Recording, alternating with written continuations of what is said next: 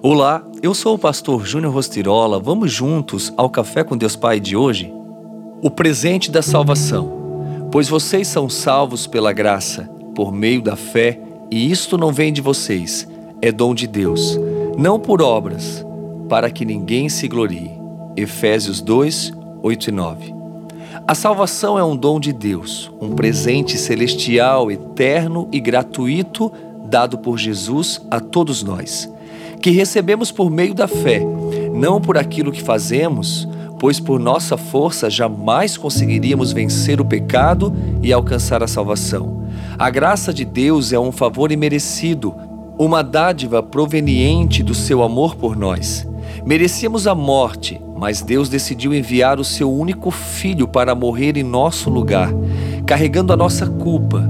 A Páscoa, que comemoramos há poucos dias atrás, trata exatamente disto. A ira de Deus veio sobre aquele que recebeu todas as nossas transgressões, ele, Jesus.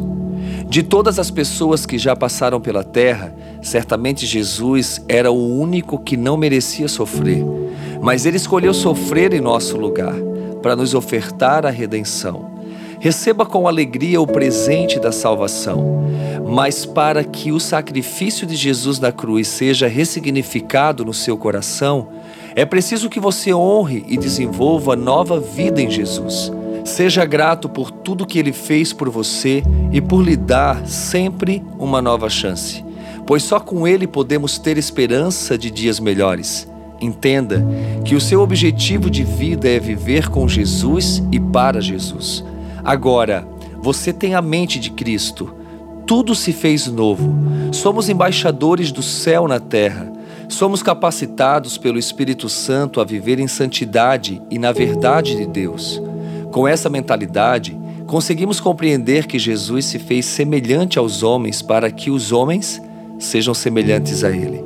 E a frase do dia diz: A esperança não é um sonho, mas a oportunidade de transformar os sonhos em realidade. Pense nisso e receba o presente da salvação.